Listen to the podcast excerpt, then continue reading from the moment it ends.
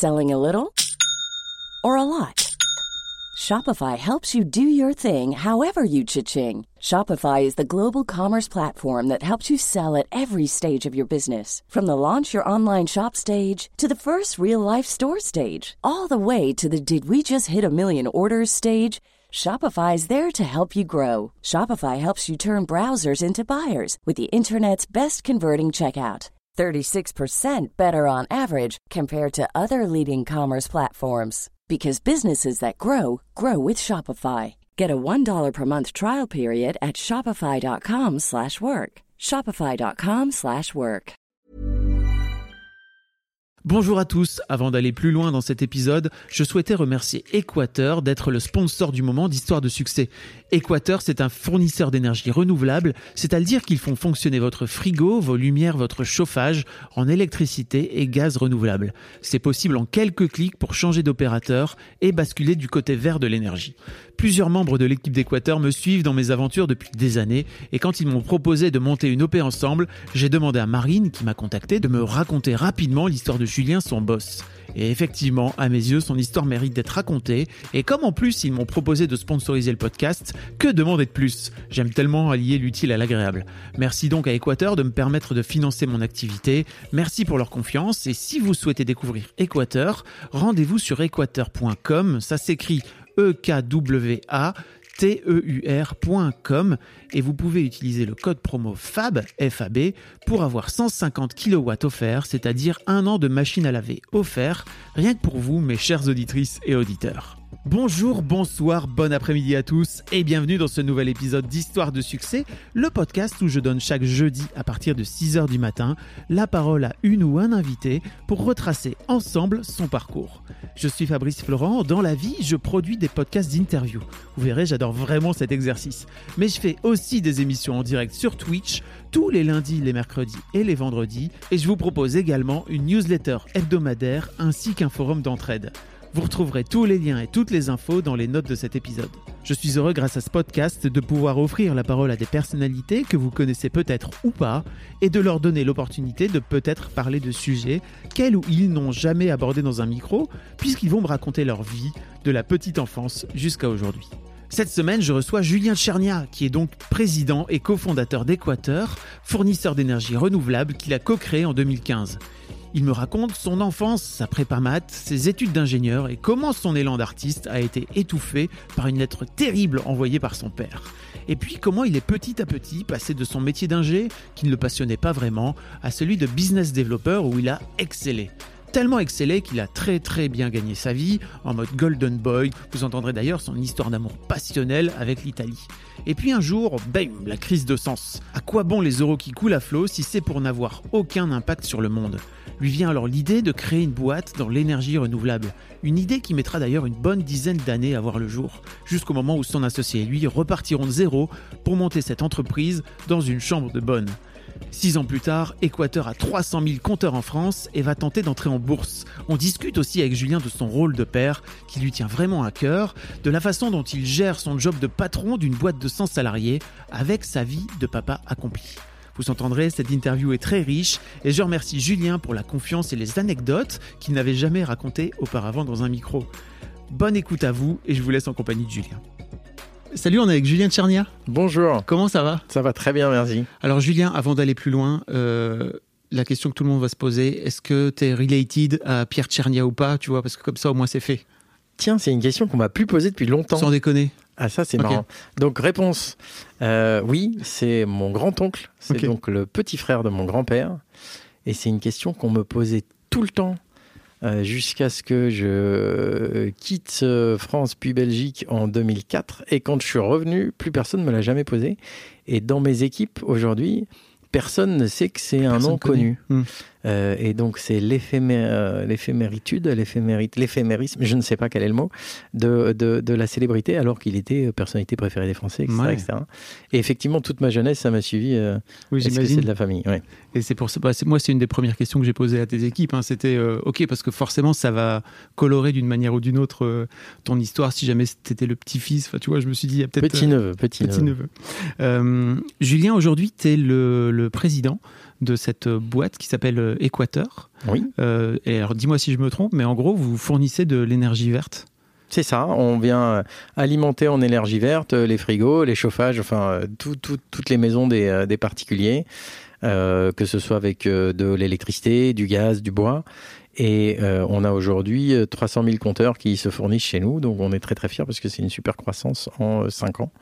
Euh, c'est beaucoup de travail et beaucoup de plaisir. On va en reparler. Bien sûr. Euh, je voulais te remercier aussi parce que Équateur euh, sponsorise cet épisode et euh, je suis, en fait, comme d'habitude, je fais que des interviews que j'ai envie de faire, si tu veux. Donc là, tes équipes m'ont appelé en me disant c'est génial, on adore ce que tu fais. Enfin, lectrice de Mademoiselle, apparemment, de mon ancienne oui, boîte, on en etc. A parlé.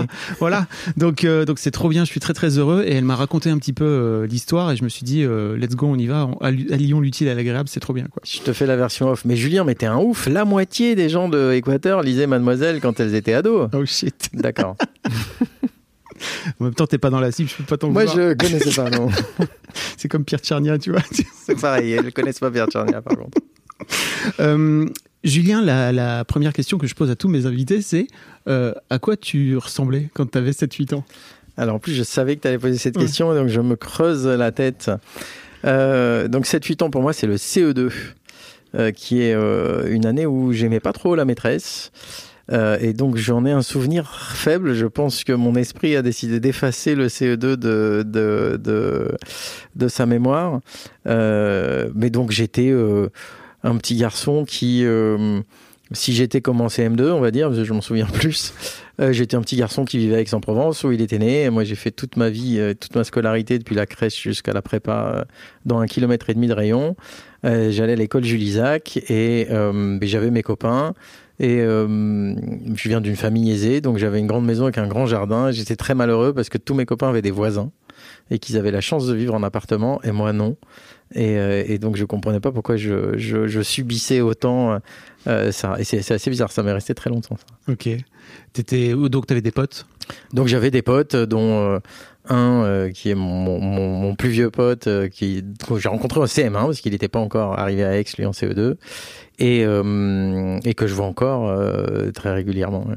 Ok. Comment ça se passe ta scolarité? T'es un élève brillant? Je suis un élève, ça dépend du point de vue, tu vois. ça dépend des profs aussi, ça dépend de, de l'humeur de mes parents. Je suis un bon élève en maths et en physique. Euh, c'est-à-dire que j'ai des très bonnes notes sans faire de, gros efforts pendant longtemps. Euh, je suis euh, plutôt petit à partir de la sixième. J'ai fait, j'ai grandi assez tard. J'ai, mmh. j'ai perdu ma dernière dent de lait en, en, en, passant le bac. Donc voilà, ça te donne un peu une idée. Euh, ce qui fait que euh, j'avais des groupes d'amis assez fermés, mais j'étais pas dans le groupe des cools.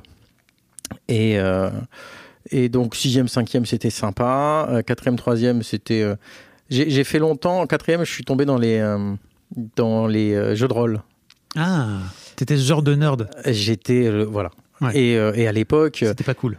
alors c'était pas cool. et il fallait trouver les règles aux États-Unis. Tu vois, avais, on faisait des imports. J'avais un oncle qui était médecin, qui faisait des conférences là-bas. Il m'a ramené des, des bouquins introuvables en France. Et je passais mes journées, mes week-ends, mes soirées, mes heures de perme à faire ça avec mon groupe de potes. Et donc voilà, ça c'était la cellule de groupes de potes qui étaient soudés et, euh, et fermés euh, vis-à-vis de l'intérieur, mais aussi protégés. Okay. Et puis ça, ça s'est terminé en, euh, ouais, en, entre la première et la terminale, où j'ai fait mes premières vacances tout seul. En première, je fais un stage tout seul à l'UCPA l'été, et enfin de la première à la terminale. Et puis j'ai eu une, une, poussée de croissance qui a fini par arriver. Je me suis rendu compte qu'il y avait d'autres choses qui m'intéressaient dans la vie que lancer des dés. Par exemple les meufs. Par exemple. et donc euh, et donc là en terminale, euh, je me suis retrouvé dans le groupe des, des, gens qui faisaient la fête et qui étaient heureux et qui et donc euh, voilà c'était c'était une, une, nouvelle vie qui a commencé on va dire pour moi. Ça t'a un peu marqué, forgé le fait que tu sois le, le petit dans, dans la classe. Je me suis souvent demandé, ouais, je sais pas. Je sais pas. C'est dur pour un mec. Je sais pas. Euh, j'avais surtout l'air jeune. Hein. Mm. C'était, c'était pas que j'étais petit, c'était que j'avais l'air jeune. Ouais. Euh, j'ai encore des potes qui sont devenus des, des super potes et qui, euh, avec qui j'ai commencé à être très pote en terminale, qui me disent mais quand on t'a vu la première fois rentrer dans la cour en seconde, on s'est dit mais qui c'est ce, qui c'est ce collégien? Donc, euh, mais on peut pas trop dire si c'est dur ou pas. Comment ça aurait été si j'avais été autrement? Je sais pas. Moi, ce que je constate a posteriori, c'est que toutes les stars du collège ont fini, euh, ont fini des, comme des anonymes ensuite. Mm. Euh, et je me suis fait toute une théorie là-dessus. Si t'es la star de la cinquième, t'es anonyme en troisième. Et, et, et, et donc, euh, bah écoute, moi je suis, tu vois, je suis à ton podcast, donc je suis, je suis, je suis star à 50 ans. Voilà, chacun son époque. Non, mais tu sais, je te demandais ça parce que je crois aussi que tu peux te, tu peux te forger une forme de personnalité aussi dans l'adversité et les, notamment les mecs sont pas, sont pas très sympas entre eux, quoi. Tu vois. Non, non, pas très, non, ouais, pas toujours. Ouais. Euh, oui, oui, c'est possible, mais euh, euh, ouais, je sais pas. Qu'est-ce que j'ai appris grâce à ça euh, Ouais, bah, écoute, je sais pas. Je- mais, oui. Non, mais tu vois, je, je, je tends une perche, après tu la prends, tu la prends pas. Euh, tu disais qu'après tu t'es lancé dans une prépa? Ouais, enfin, je me suis lancé. T'es bon en maths. Mm. Euh, tu fais en prépa. Euh, moi, je suis donc fils de prof. En cinquième, on m'avait expliqué ce que c'était que Polytechnique. Et on me faisait dire à tous les amis de la famille, je ferai maths maths Polytechnique. Et donc, j'ai fait maths maths. Moi, j'ai pas eu Polytechnique, euh, au grand désespoir de, de ma famille. Mais euh, euh, donc, j'ai fait prépa parce que j'étais bon en maths et c'était un non-choix. Et, euh, et puis, j'ai pris beaucoup de plaisir à faire prépa, en fait parce que j'étais effectivement bon en maths, donc euh, je m'en suis sorti euh, plutôt avec, avec les honneurs, parce que là aussi je me suis fait des, amis, et je me souviens le, discours du prof de physique en maths sup. Vous vous ferez des amis forgés dans l'adversité, qui, des amitiés qui dureront toute une vie. Alors oui. Alors il avait raison. Et donc voilà, puis moi j'étais toujours à Aix, j'étais toujours chez moi. C'était un environnement qui était, qui était a posteriori très très protecteur en fait et très familier pour moi donc euh, assez assez rassurant. T'avais pas envie de te, de te barrer justement euh, post-bac? Alors donc euh, quand on était en, en- ouais, en, en maths sup et puis en terminale je crois déjà, on apprenait le plan du métro de Paris par cœur pour montrer que nous Paris on maîtrisait. Euh, et puis je me suis barré, mais euh, ça m'a changé. C'est-à-dire qu'en en spé, je voulais plus vraiment aller à Paris. Et puis après, en spé, une fois que tu fais tes concours, c'est pas toi qui décides où tu vas, c'est tes notes et euh, la plaquette de l'école. Euh, et donc moi j'ai eu, euh, enfin c'est le premier choc de ma vie, c'est à ce moment-là en fait. Donc je fais maths sup, maths spé. Donc je te dis un kilomètre et demi de rayon depuis la crèche. J'ai des potes, etc. Et je m'apprête à faire 5 demi. Donc 5 demi, c'est quand tu redoubles ta maths spé pour refaire tes concours pour avoir des meilleures écoles. Parce que dans les écoles que je m'étais fixées, ben, j'en avais eu aucune. Et, euh, et voilà. Et euh, je me doutais, quand tu fais t'as- tu sais que tu as déjà une interro le premier jour en physique. quoi. Et je me doutais du sujet parce que euh, tu commences à connaître le truc. Et, je savais que je savais pas le faire. Et je m'étais dit, bah, juste avant la rentrée, je vais, bien bosser à la maison et je vais cartonner dès le début. Et en fait, non, j'ai rencontré des gens sympas, un groupe d'amis. On a fait une folie, euh, voilà, tout, pendant deux semaines à 6 heures du mat, voilà. Et, et donc, euh, ben, on arrive le mardi. Donc la rentrée, c'était le lundi. On arrive le mardi. J'ai l'interro de physique le mardi après-midi. J'ai pas révisé le truc. Je sais que je sais pas le faire. Euh, et je suis chez un pote qui lui euh, était, était, avait, avait déjà choisi une école. Et je vais bouffer chez lui le midi. Et là, on va sur le Minitel. À l'époque, c'était oui. le Minitel pour voir où on était les listes d'attente. C'est Et l'ancêtre je- de l'ordinateur. c'est- hein. Je c'est quand même une petite update pour les jeunes qui nous écoutent. Et euh, c'est l'ancêtre d'Internet et de l'ordinateur. Ça faisait les deux, c'était tout en un. Et donc là, bing, je vois que je suis pris à Télécom Bretagne. Ah, je suis l'avant-dernière admis en fait. Et je, je reviens pas quoi. Et, euh, et donc je, je téléphone et, et je tombe sur euh, la secrétaire des études qui me dit oui, oui, vous êtes pris, oui. Puis on vous attend depuis hier. C'était la rentrée, c'était hier. Je dis ah bon quoi? Et alors pas prévenu. et, et ben en fait, euh, mais comment tu voulais qu'ils me préviennent Il n'y avait pas de portable. Enfin c'est Oui. tout ça, c'est- euh, c'est- Et puis ça datait peut-être du matin. Je pense qu'il y a eu la rentrée. Il y a des gens qui ne se sont pas présentés. Et donc ça a libéré des places. Et moi, je suis passé comme ça. Et donc, ce qui fait que bah, je suis resté chez mon pote. euh, on a bu un pastis. Et euh, je suis arrivé à l'interro par, en petit merdeux, par euh, la porte du fond pour traverser toute la salle, regarder mes, mes, copains qui eux restaient et les nouveaux, qui avaient effectivement le sujet que j'avais anticipé et que je ne savais pas faire. Et je suis allé voir le prof de physique, j'ai dit, bah voilà, je suis admis dans, à Télécom Bretagne, je m'en vais. Et là, il y a eu euh, les potes qui, eux, avaient déjà intégré, qui sont venus me voir et m'ont dit, ah mais finalement, tu, tu fais pas SP, oui. Ah bon, ben alors, ce soir, il y a une soirée, en fait, on t'avait pas prévenu pour pas te dégoûter, euh, voilà. Et donc, grosse fête. Et le jeudi matin, je me retrouve sur euh, le tarmac de l'aéroport pour partir à Brest. Aix-en-Provence, Brest, prévenu le mardi, le jeudi, avec mon père qui me dit et fais attention aux marées. parce, que, parce que tu vois, on vient du sud, quoi. Et euh, Fais attention au tsunami. Et, c'était ça dans les marées, tu, vas mourir. Et donc je, je, je et, je me retrouve le, jeudi soir avec ma petite valise à Brest. Et ça, ouais, c'est le gros choc, quoi. C'est le gros choc. Et j'avais même pas prévu qu'on travaillerait, donc j'avais pas pris de cahier ni de crayon. Parce que tu sais, à l'époque, on te dit tu fais maths sup, maths puis après tu branles rien. Euh, après, tu ne travailles plus. Mm. Euh, et, donc, je pensais que c'était vrai. Euh, et j'ai tout fait pour que ça le soit d'ailleurs, avec sans aucune fierté. Mais donc, j'avais même pas prévu de prendre un cahier et un crayon. Ok. Et ça, tu dis que c'est ton premier choc parce qu'effectivement, ça t'a sorti de ta, bulle, quoi. Ah, ça m'a complètement sorti de ma bulle. J'avais un groupe d'amis euh, hyper, hyper, proches euh, dans un pays où il fait beau, où je connaissais tout. Euh, et d'un coup, je me retrouve dans un campus qu'on m'avait dit comme étant le plus beau de France, ce qui était vrai. On avait la plage sur le campus, on avait deux terrains de tennis, un terrain de foot, un terrain de rugby, une salle de sport, le cinéma, tout ce que tu veux. Bon, enfin, c'était moins bien que chez moi. Et en plus, il faisait pas beau. Euh, et, la mer était froide. Et je connaissais personne. Et je suis arrivé après la rentrée. Donc euh, l'intégration était un peu, euh, un peu compliquée. Et donc, oui, au départ, ça a été assez dur. Et j'ai même failli retourner en prépa à la Toussaint. Ah ouais Ouais. J'ai dit, non, je peux pas, je rentre chez moi. Qu'est-ce qui t'a empêché? Yanniot, qui s'il m'écoute, merci binôme. C'était mon binôme. Et lui, il avait fait Louis le Grand à Paris et il avait fait 5 demi. Et en 3 demi, il avait eu des meilleures écoles que en 5 demi.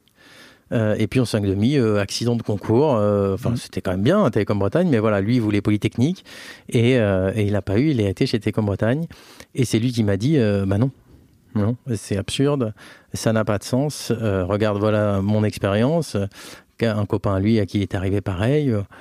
écoute, profite, c'est bien et tout, tu vas t'adapter il avait raison et après je me suis adapté. Tu t'es adapté hum, hum, hum. comment, se passe, euh, comment se passent tes études? Oh là là, ça c'est le bonheur. Là c'est euh, la, maison du bonheur. Euh, donc une fois que tu t'es adapté, l'école d'ingénieur c'est exceptionnel. En tous les cas, Télécom Bretagne à cette époque. Un, groupe d'amis là où, que j'ai toujours aussi qui est formidable. une liberté absolue. Tu, te retrouves, tout est possible. Tu euh, j'ai commencé à faire énormément d'activités, ce que je faisais beaucoup, beaucoup moins avant.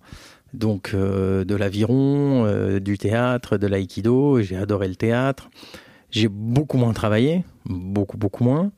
en deuxième année, je me souviens, au bout d'un trimestre, le directeur des études qui vient me voir et me dit Monsieur Tchernia, dans la promo, à part les non francophones, il n'y a personne qui a une moyenne générale plus basse que vous. Euh, oui, d'accord. Bon, euh, mais je vais m'y mettre. En fait, je m'y suis mis, mais ça se voit pas encore dans les notes. Et là, il se marre et il me dit partez. Euh, et beaucoup de théâtre. voilà, puis tu, vis ta vie pour la première fois sans tes parents, en fait. Enfin, moi, c'était le cas. Et donc, c'est les vacances aussi avec les potes. C'est la débrouille, c'est intermutuelle assistance. Merci beaucoup pour avoir financé tous mes voyages. Et oh, la voiture est cassée, il nous faut une voiture de loc. Et et donc, euh, les 400 coups et euh, euh, faire, merveilleux.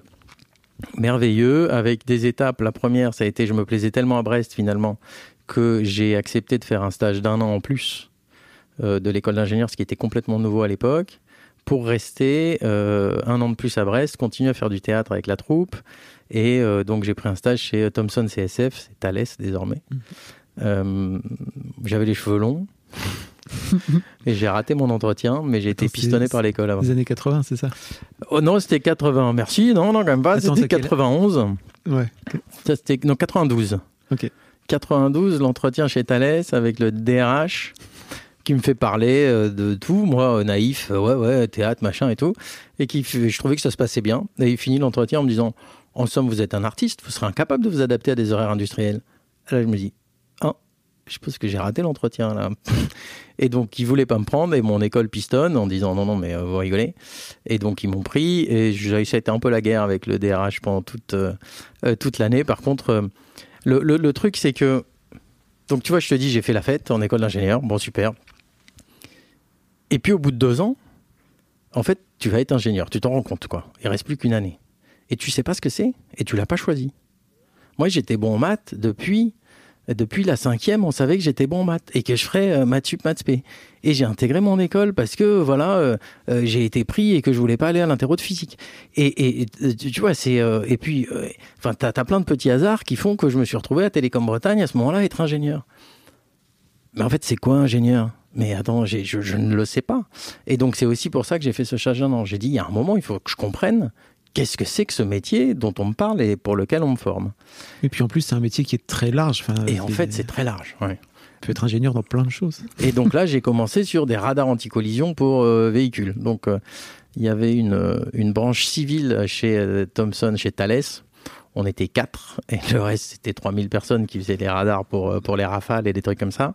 Et donc, on avait une 605, on mettait des radars devant et on vérifiait si, si on arrivait à freiner à temps ou pas. Et j'ai découvert donc là le métier d'ingénieur R&D que j'ai trouvé sympa et pas pour moi. Euh, et puis après, euh, j'ai décidé de, de bouger à nouveau. This Mother's Day, celebrate the extraordinary women in your life with a heartfelt gift from Blue Nile. Whether it's for your mom, a mother figure, or yourself as a mom, find that perfect piece to express your love and appreciation. Explore Blue Nile's exquisite pearls and mesmerizing gemstones that she's sure to love. Enjoy fast shipping options like guaranteed free shipping and returns. Make this Mother's Day unforgettable with a piece from Blue Nile. Right now, get up to 50% off at BlueNile.com. That's BlueNile.com. Je me permets une petite pause dans ce podcast, parce qu'après tout c'est le mien, pour vous demander, si ce n'est pas encore fait, de vous abonner au podcast directement depuis votre appli de podcast préféré, ou sur Spotify ou sur Deezer. Vous pouvez aussi vous abonner à ma newsletter, je vous envoie régulièrement mes kiffs personnels du moment, des recos séries, des recos ciné, des recos livres, mais aussi, et bien sûr, mes dernières productions. C'est le meilleur moyen de ne rater aucun épisode. Je vous mets tous les liens dans les notes de cet épisode justement. Allez, merci beaucoup et retour à l'interview. Il y a un truc qui me, il y a un truc qui m'interpelle dans ce que tu dis, c'est que tu dis que jusque-là, tu n'as pas vraiment choisi ton parcours. Et j'ai un peu l'impression que les trucs que tu as choisis, là, tu, m'as parlé du théâtre de façon très. Et j'ai l'impression que c'était. Là, pour le coup, c'est un truc que tu as choisi de faire. Ouais. Et peut-être il se plante pas complètement, le, DRH à l'époque, quand il dit en vrai, tu veux être un artiste. Non, il a raison. oui, il a raison. Je voulais faire du théâtre, J'ai reçu une lettre de mon père. Et, euh, Comment ça bah, je, je faisais de théâtre, je parlais beaucoup de théâtre, je pense. Et donc un jour, j'ai reçu une lettre de mon père, tapé à la machine. Quelques réflexions simples. Pour faire du théâtre, un, il faut avoir du talent. Deux, il faut avoir une grande culture. Je ne sais pas si tu réponds à la première condition. Je sais que tu ne réponds pas à la seconde. Hmm. Quel âge? Bah, 21 ans. Oui, donc pendant cette période-là. Ok, ton père a pris ton rêve. Et il l'a broyé, ouais. il l'a jeté à la poubelle. Il m'a dit dehors. Il m'a dit dehors. Et après, tu te dis, euh, tu, le, tu finis ton truc, tu gagnes de l'argent et puis tu le referas. Et j'ai continué à faire du théâtre amateur et tout. Tu le vis comment ce truc-là à l'époque? Oh, C'est mon père, c'est pas nouveau. Ok. Tu vois, c'est quand même pas cool. ben voilà, c'est pas nouveau. Ok. Ouais, c'est pas nouveau. Et donc, euh, je le vis comme ça. Et puis, euh, je continue et je reste à, à Thomson. Et après, je pars en Pologne. Et en 93 en Pologne, euh, le mur vient de tomber. Mm. Aller en Pologne, c'est comme aller au pôle Nord. Hein. Euh, et là, c'était une opportunité aussi. L'école venait d'ouvrir une, euh, une, antenne en Pologne. Et tu fais quoi? Tu fais un, stage Et donc, je fais ma troisième année de spécialisation. Et puis, c'était tellement bien que je trouve un stage aussi. Et je devais y rester six mois. Je suis resté un an et demi. la Pologne en 93. C'était, je sais pas si tu as lu Victor Hugo 93 justement, qui commence par euh, donc l'ambiance en France en 1793, un peu après la Révolution. Et j'ai retrouvé cette même ambiance en Pologne. Enfin, j'ai retrouvé dans ce livre l'ambiance que j'ai vécue en Pologne, c'est-à-dire une liberté absolue et des gens qui pourtant font attention à tout et aux autres. Une certitude de. J'ai découvert une mentalité qui était l'opposé de la mentalité française. Euh, je, je racontais que si en France il y a un trou dans l'autoroute, le premier râle, le deuxième râle, le troisième s'arrête, appelle TF1 et dit euh, Regardez, c'est dégueulasse, c'est inadmissible, il y a un trou dans l'autoroute. En Pologne, s'il y a un trou dans l'autoroute, le premier l'évite et le deuxième s'arrête, le rebouche et le troisième vient l'aider et après tout le monde continue. Et enfin, en tous les cas, c'était comme ça. Hein. je ne sais, pas si c'est resté mm. comme ça. Et vivre ça euh, dans ce pays où en plus qui était très francophile, Euh, et moi j'arrivais, en plus là j'avais un pouvoir d'achat important parce que euh, j'étais français euh, et j'avais ma deux chevaux qui y avait des enfants qui la regardaient, tu vois quand je la laissais garer, je revenais il y avait des enfants autour, donc une liberté encore plus absolue et dans un pays étranger où j'étais pas français, j'étais français. Et, donc dès le début tu as une carte de visite, tu vois. Et j'ai adoré, adoré, adoré, adoré. Je suis d'ailleurs ma première épouse était polonaise. Et, euh, et puis euh, après, j'ai eu le virus de l'étranger. C'est-à-dire que depuis la Pologne, je suis parti en Italie, euh, etc., etc., etc. Et t'as as vécu en Italie? Enfin, Ouais. T'as fait une grosse partie de ta carrière en Italie, c'est ça, non? J'ai fait, en tout, j'ai fait 4 ans et demi en Italie. Ok. Donc Pologne. après, je sais pas si les petits, les petits détails. Donc en, en Pologne, je faisais pas mal la fête. hein. Euh, Étonnant. Et, et donc je, je, je j'usais de substances qui, euh, qui, qui t'abîment l'esprit. Et, euh, et un, un- un midi, je me réveillais à peine, le téléphone sonne, j'hésite. Est-ce que je réponds? Est-ce que je réponds pas? Et je me fais mon café je réponds, je tombe sur quelqu'un euh, du ministère des Affaires étrangères. À l'époque, le service militaire était obligatoire. Et il me dit bonjour, euh, vous êtes Monsieur Tchernia, oui. Euh, J'ai vu que dans votre CV, il y avait marqué maintenance informatique. J'avais fait un stage où j'avais remis du papier dans l'imprimante, tu vois. Lui dis Hum, oui, oui, oui. Il me dit bon, vous voulez aller où? À Pékin, à Bucarest ou à Rome? Et là, je dis euh, bah, je sais pas. Il me dit non, mais choisissez, il faut choisir tout de suite. Je, peux choisir d'ici demain. Et donc j'ai réfléchi la journée et je suis parti à Rome Euh, Donc le ministère des Affaires étrangères t'appelle pour faire ton service pour faire militaire. mon service euh, militaire à l'ambassade au, au Palais Farnèse à Rome. Et là, tu vois, c'est euh, Mais ça devient d'où? Ça devient d'un piston? Il y a un moment donné où. non, ça vient d'un. Il y avait marqué, euh, il y avait marqué maintenance informatique sur mon CV. Et ils ont dû mettre ça comme mot clé. C'est incroyable, hein C'est incroyable. Et, et parce que je cherchais un CSN à cette époque, donc j'étais quand même dans la base de données des gens Mhm. qui cherchent un CSN. Et puis, euh, la- ben, pardon. Depuis le Covid, j'ai des fois un peu la, Ouais. la, la gorge comme ça. Euh, la vie est pleine de hasard. Et euh, tu cherches des trucs et, et c'est la vie qui te répond d'une autre manière. Et, euh, et, je, je- ouais, et puis tu te retrouves à Rome, euh, Palais Farnèse. Ça veut dire que tu arrives avec ta deux chevaux au milieu de la Piazza Farnèse et, et les, les portes s'ouvrent et tu te gares à la classe. et euh, et, et j'ai fait un an et demi là-bas. Et là, euh, je suis tombé amoureux de, de l'Italie. Mais j'étais déjà amoureux de la Pologne, donc je suis tombé amoureux de l'Italie. Et puis, voilà aussi, tu te fais un groupe d'amis. J'ai pas mal de groupes d'amis, tu vois, de, Ouais. qui datent des différentes époques et que je vois encore beaucoup. Et euh, je sais pas si toi, il y avait encore euh, le service militaire. Non, je fais partie de la. Moi, je suis 77, fin 77, donc je suis vraiment la, La limite. J'y ai échappé de justesse, quoi. Voilà. Mais moi, je je regrette pas en fait. Mm. Tu vois, en plus, euh, j'étais au service du chiffre, donc ça commençait par un mois de formation sur l'espionnage avec des barbouzes à Paris qui t'expliquent comment ouvrir le, co- comment repérer si ton courrier a été ouvert. Et qui te disent, alors c'était que des mecs, hein, c'était très macho comme ambiance. Ouais, donc il y a ouais. un mec, espèce de mec hyper bronzé, la baraque comme ça, qui, qui harangue une- un groupe d'une centaine de personnes et qui dit bon alors s'il y a une fille qui vient voir et qu'elle aime tout ce que vous voulez et que euh, elle est toute pareille, c'est que il cherche à vous à vous corrompre. Mais attention, hein, il y a des eurasiennes qu'il ne faut pas rater. C'est énorme. On est dans OSS C'est 117. ça, on est dans c'est 117. Ah, moi, j'ai aucune eurasienne qui, qui, qui, qui s'est intéressée à moi dans mon rôle. Mais bon, c'était peut-être qu'à Rome, il y avait moins de, de, de- de- d'espionnage qu'ailleurs. Mais euh, c'est les petites anecdotes. ouais. Et Donc- puis voilà. Donc tu fais ton, tu fais ton service Ouais. militaire là, et Ouais. tu restes en Italie après? Non, euh, je cherche du boulot à l'étranger à nouveau. Je veux pas revenir en France et je veux pas bosser à Paris. Euh, donc là, le virus de Paris m'a définitivement passé et, euh, et, euh, et je, et je fais tout pour ne pas retourner à Paris. Donc j'envoie des CV qui écrit partout, je veux rebosser en Pologne. Ce qui n'était pas très malin de ma part. Et donc d'ailleurs, j'ai très peu de réponses. Et j'ai finalement quelqu'un qui me répond et qui me dit, bah, nous, on vous fait bosser à Mâcon. J'étais jamais allé en Bourgogne de ma vie. C'est pas vraiment la Pologne. Non, c'est pas vraiment la Pologne, mais bon, il fallait trouver un boulot au bout d'un Ouais. moment. Et, j'y vais, et donc c'était Schlumberger.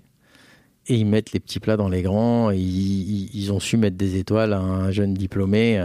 Ils m'ont fait venir en taxi, euh, qui devait être briefé presque le taxi, tellement il me disait du bien de la ville. Ils me montrent un truc, enfin voilà, et euh, ils me payent bien, et je m'installe à Mâcon. Mais qui est presque, pour moi, aussi loin que, l'étranger, si tu veux, à ce moment-là. Euh, et là, j'ai passé quoi deux ans et demi en Bourgogne. C'est un piège la Bourgogne. hein. Une fois que tu y es, t'as plus envie de C'est une partir. prison dorée. Ouais, ouais, ouais. Et euh, j'ai refait de l'aviron, j'ai refait du théâtre, Ouais. euh, et j'ai refait euh, tout ça. T'as ta- ton petit appart, t'as ta maison. Enfin, tu peux avoir assez vite ta maison. J'avais pas, mais je louais. Mais il fait beau. en plus, j'ai appris à découvrir le vin. Ah bah, Avec mon club d'aviron, le club d'aviron en Bourgogne. Donc, euh, déjà que je t'explique, tu fais une demi-heure d'aviron. Après, euh, tout le monde est vigneron. Donc, après, tu goûtes le vin blanc. Euh, et au début, je disais, mais je sais pas faire la différence entre du, de- le vin. Ils me disent, bon, pou, pou, pou, poum, ils me mettent 3-4 verres et tu les goûtes à la suite. Et là, tu vois qu'il y a une vraie différence. Quand on partait en week-end au ski avec le club d'aviron, les premières bouteilles s'ouvraient dans le bus, enfin, à 5 heures du mat.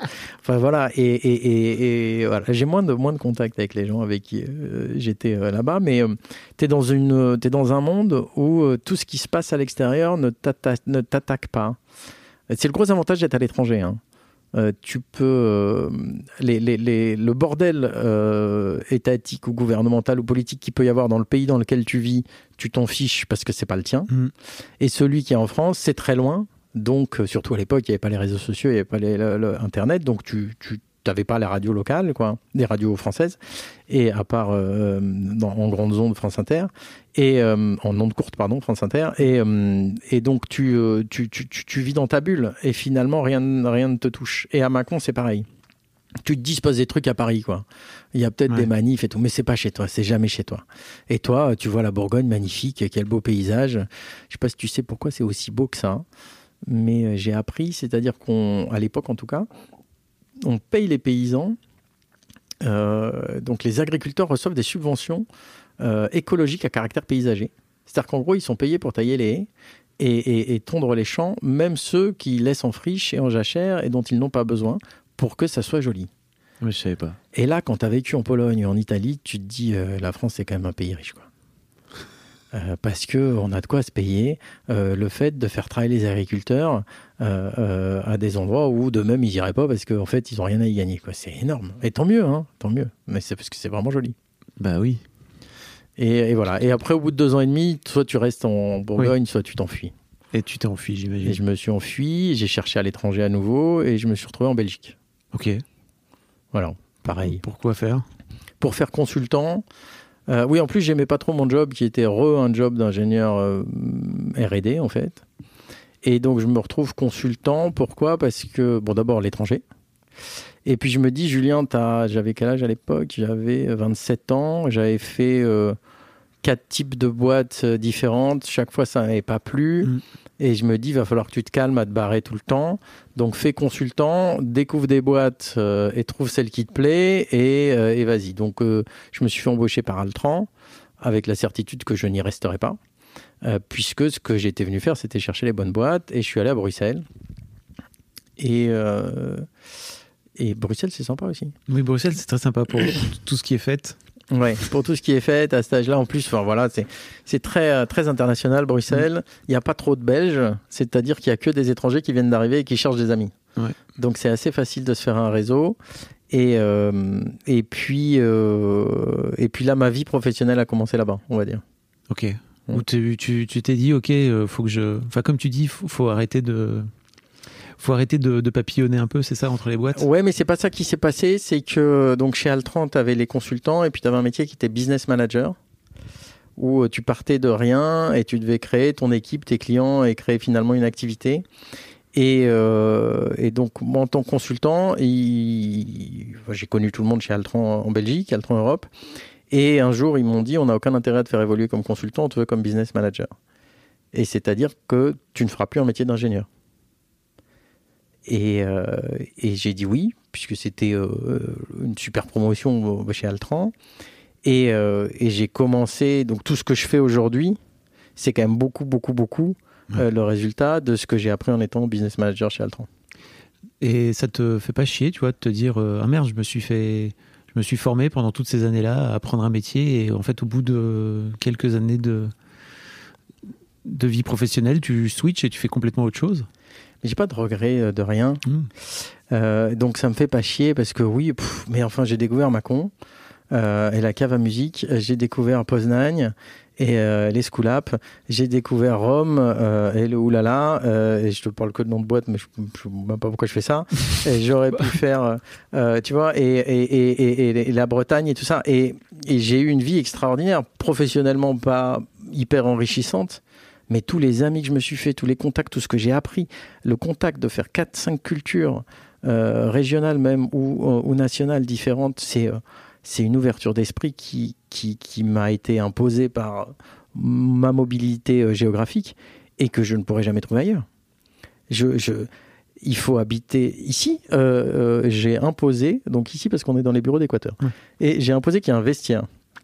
Les gens doivent mettre leur manteau au vestiaire et pas sur le dossier de leur chaise. Et d'où ça me vient ça? De la Pologne Ok.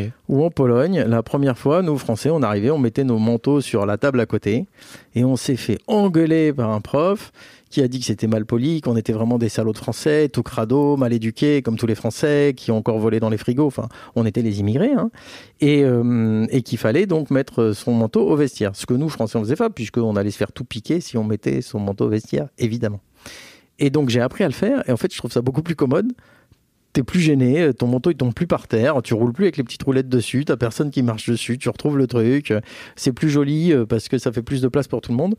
Et donc bon, c'est un- une anecdote, mais c'est voilà, c'est se rendre compte dans un pays qu'il y a une autre manière de voir les choses et qu'elle peut être même mieux euh, par rapport à toi, ton point de vue. Ok. Et euh, pareil pour l'Italie et, euh, et même pour euh, oui, même en Bretagne par rapport à Aix, c'est un autre monde. hein. Oui, j'imagine. Donc, tu. Business manager, alors Tu te lances? Ouais, donc business manager, je me lance en 2000.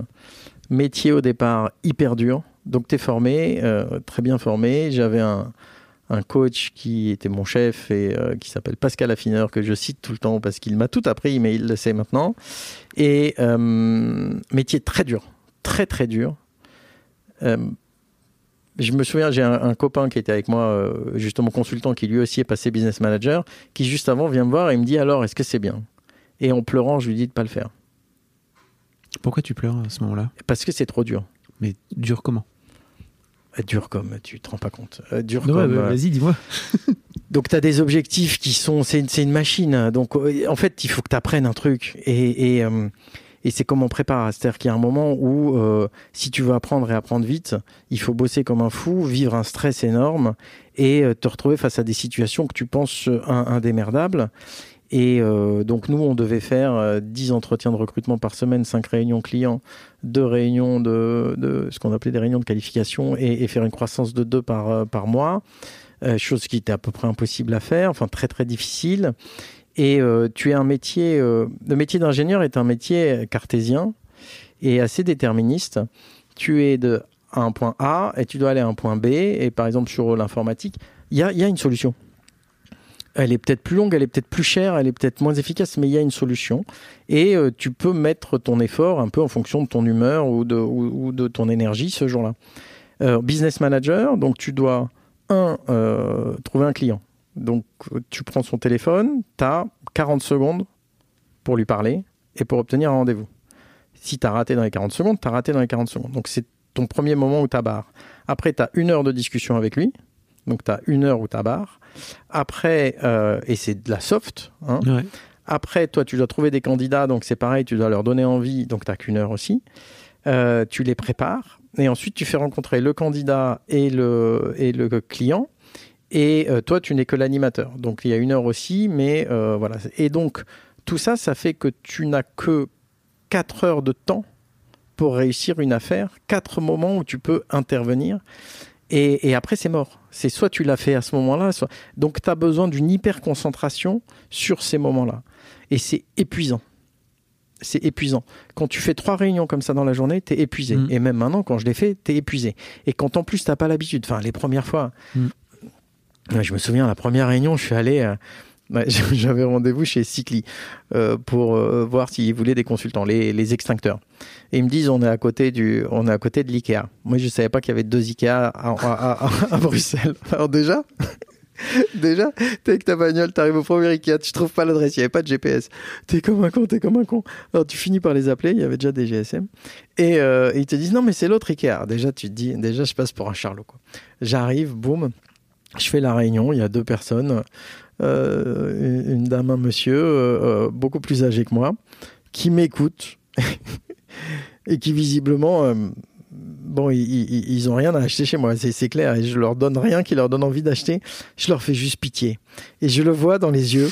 Et, et quand je leur ai dit au revoir, on se rappelle, et que je suis sorti, ils m'ont regardé, ça m'a rappelé ces images où tu vois les, les parents qui regardent leur enfant partir à la guerre, Mhm. et ils se sont dit, le pauvre, il va se faire broyer. Donc c'est très dur, hein, tout le temps, tout le temps, tout le temps. Et tu as une pression monstrueuse, parce que euh, Altran est organisé où ce métier-là, il est fait par 10, 20 personnes en même temps. Et donc tu peux pas dire, euh, ben moi j'y arrive pas. Ouais, toi tu arrives pas, mais l'autre à côté il y arrive. Mhm. Donc, euh, allez, go, go, go. Et, euh, et je m'étais promis aussi de jamais former quelqu'un à faire ce métier. Et puis finalement, j'ai cartonné. Et j'ai formé des tas de gens qui ont pleuré dans mon bureau. Et où euh, t'as dit, t'inquiète pas. j'ai dit, ça t'inquiète passera. pas, ça passera. Et, euh, et c'est un métier mer- merveilleux. En, en réalité, c'est un métier merveilleux. Ce qui est très très dur, c'est le début.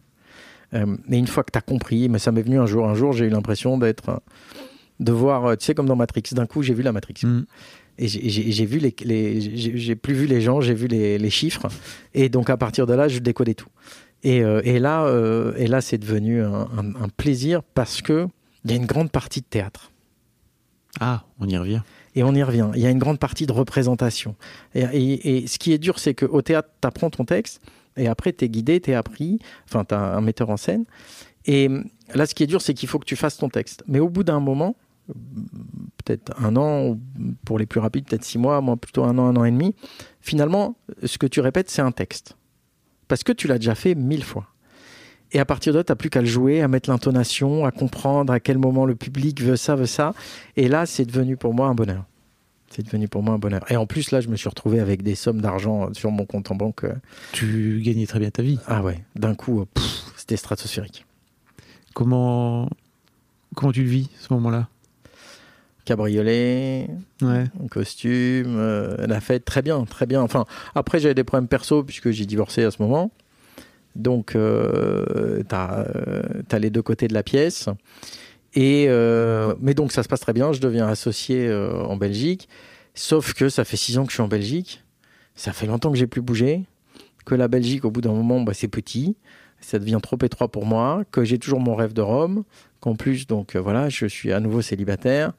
Et, euh, et donc je pousse, je pousse, je pousse pour, euh, pour quitter euh, Altran Belgique et, et aller ailleurs. Et je finis par me faire recruter par Altran à Rome. Pour rentrer à Rome, où je repars à zéro.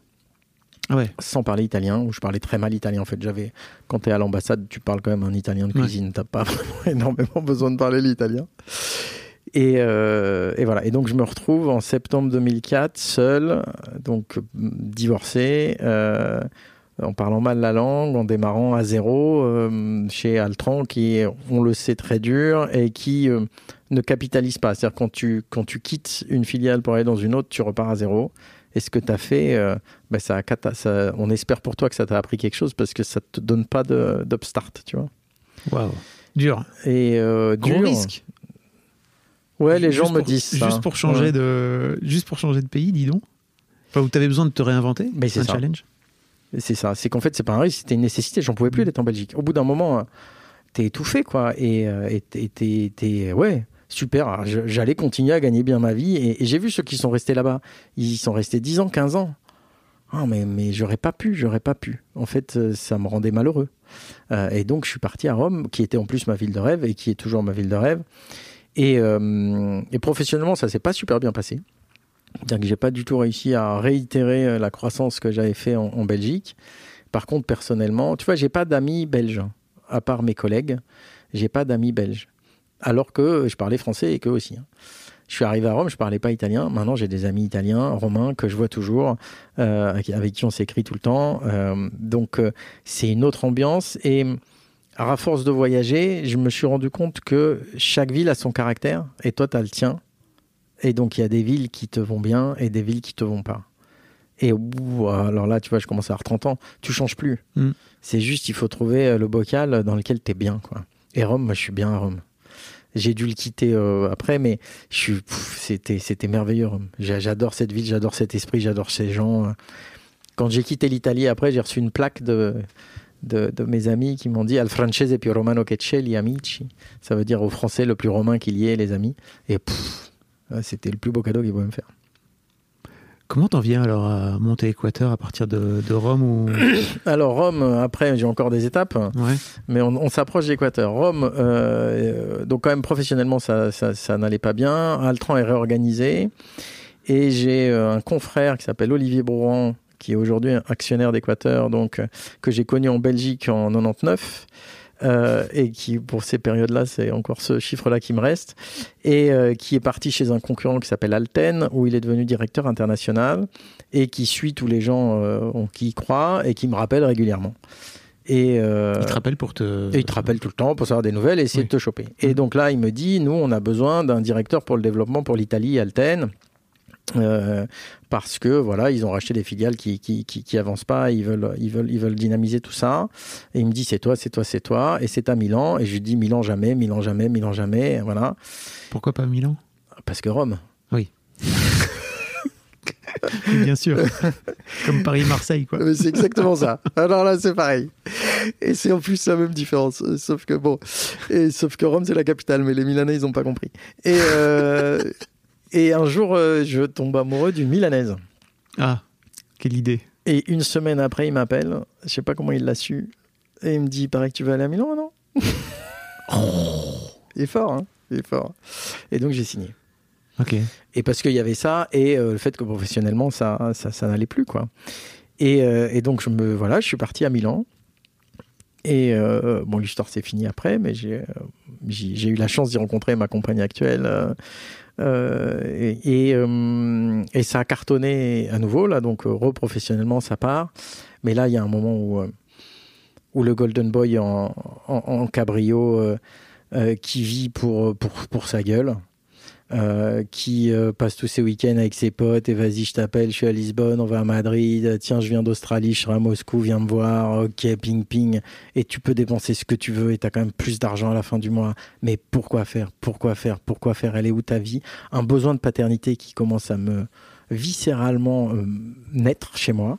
J'étais bizarre, hein, mais donc tu vois, tu, tu as envie âge? de procréer. J'avais 35? 35, ouais. Ok. Ça m'est venu, bing.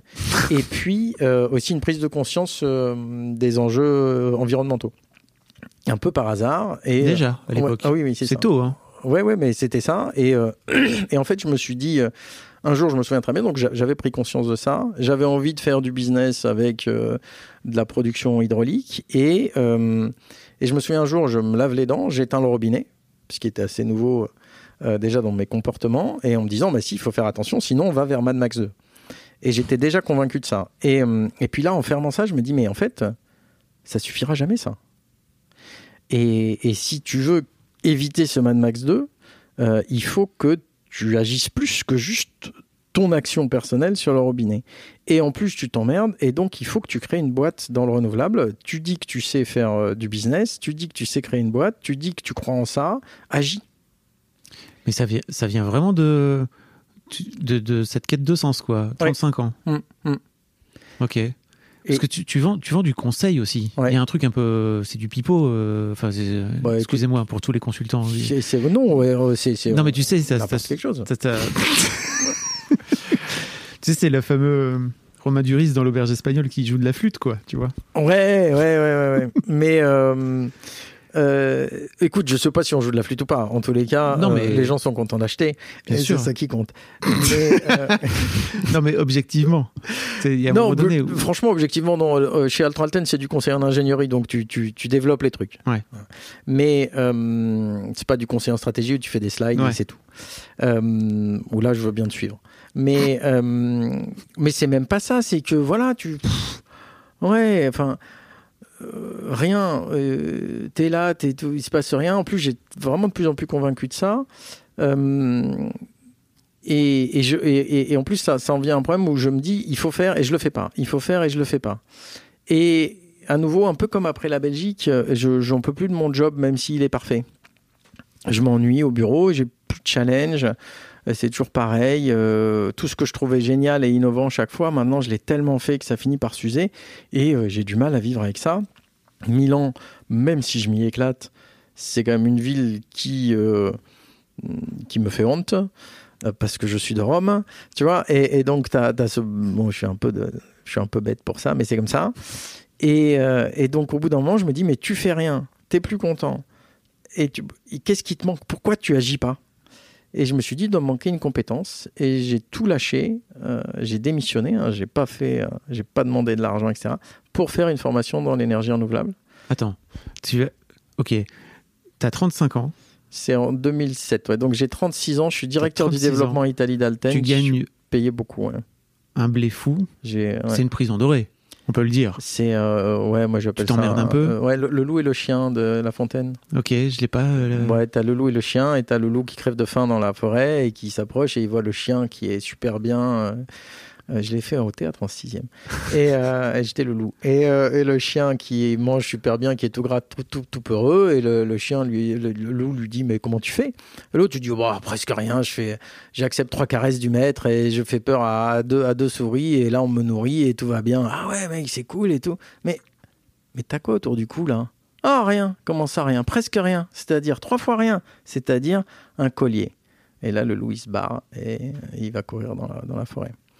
Et oui, euh, c'était un collier doré, ouais, c'était des chaînes dorées. Mm. C'était des chaînes dorées, mais qui. Moi, j'ai des chaînes aussi ici. Bien sûr. J'ai une boîte, j'ai des responsables, j'ai des, enfants, c'est des chaînes et tout. Mm, T'as toujours des chaînes. Mm. Euh, il faut qu'elles te plaisent.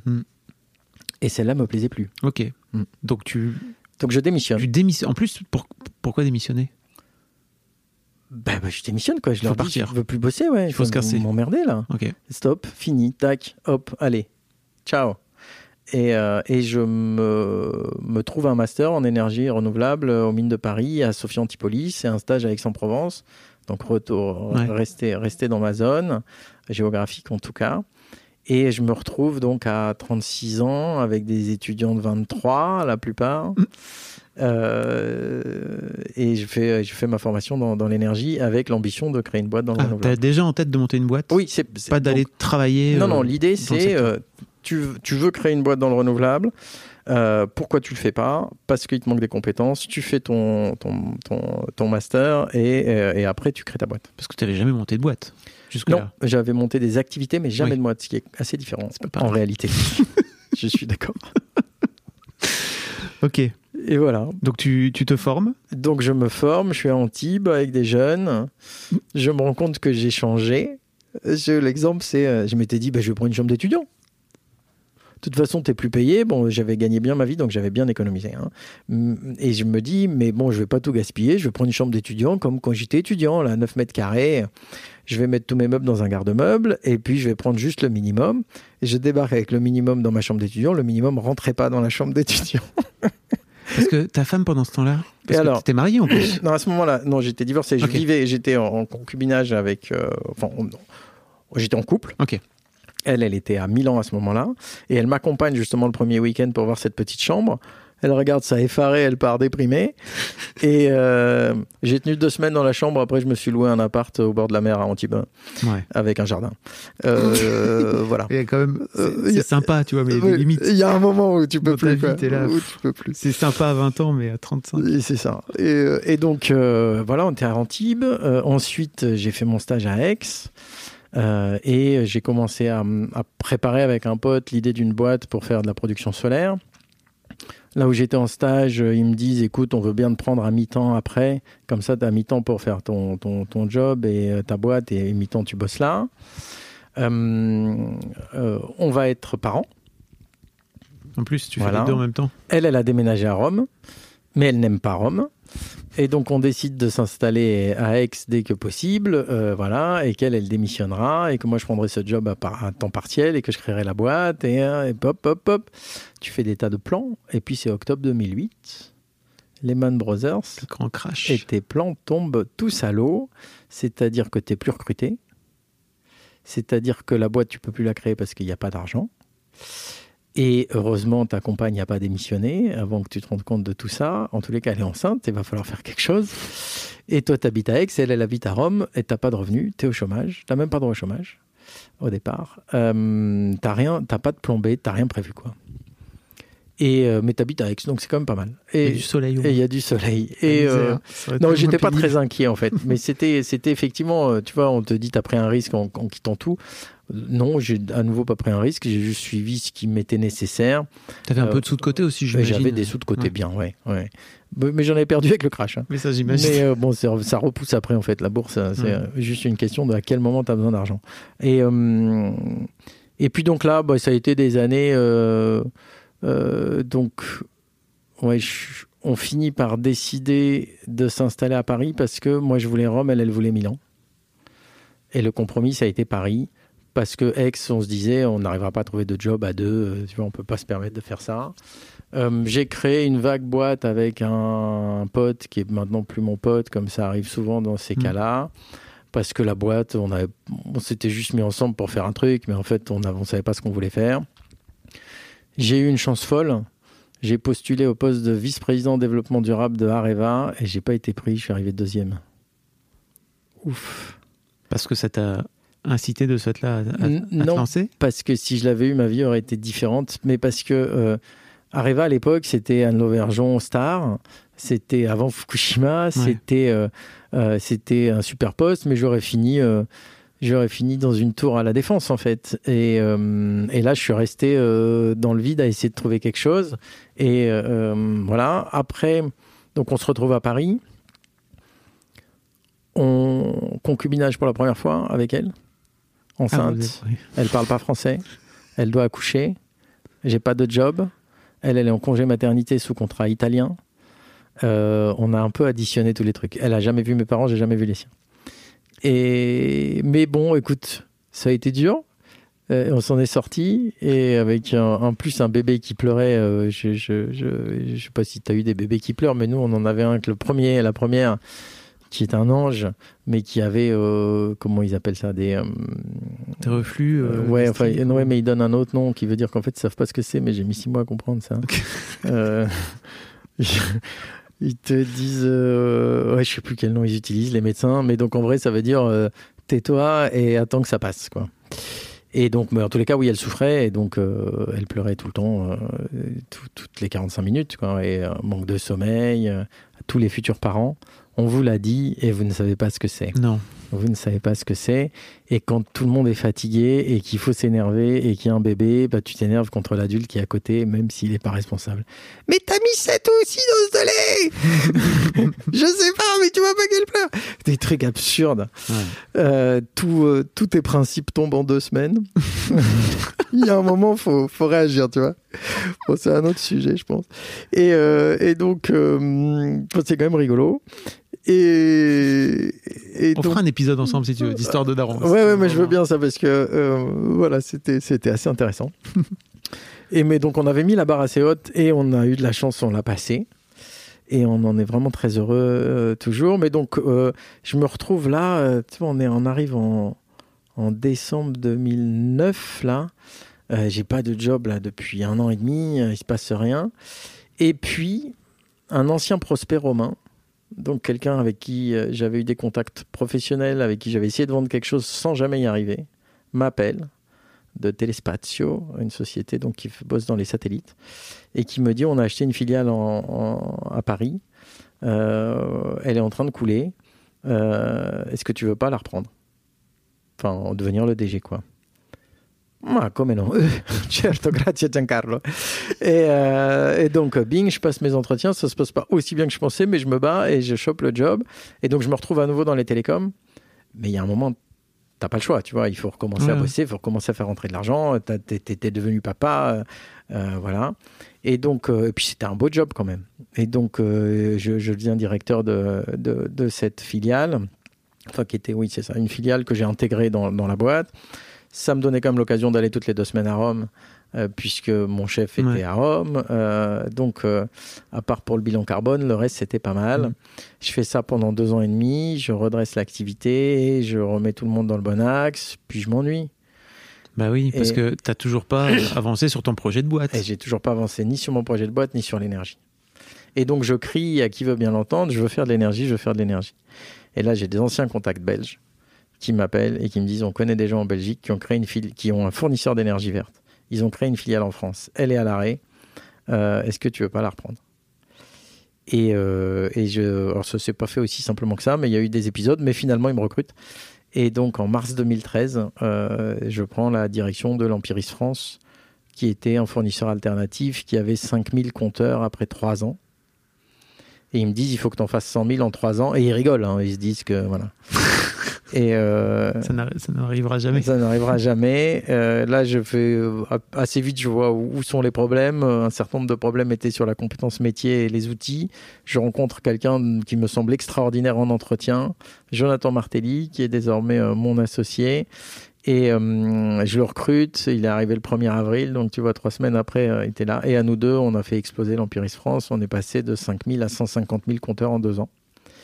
Et, euh, et Wow. voilà. voilà. Ouais, non, on s'est bien marré. On s'est bien marré.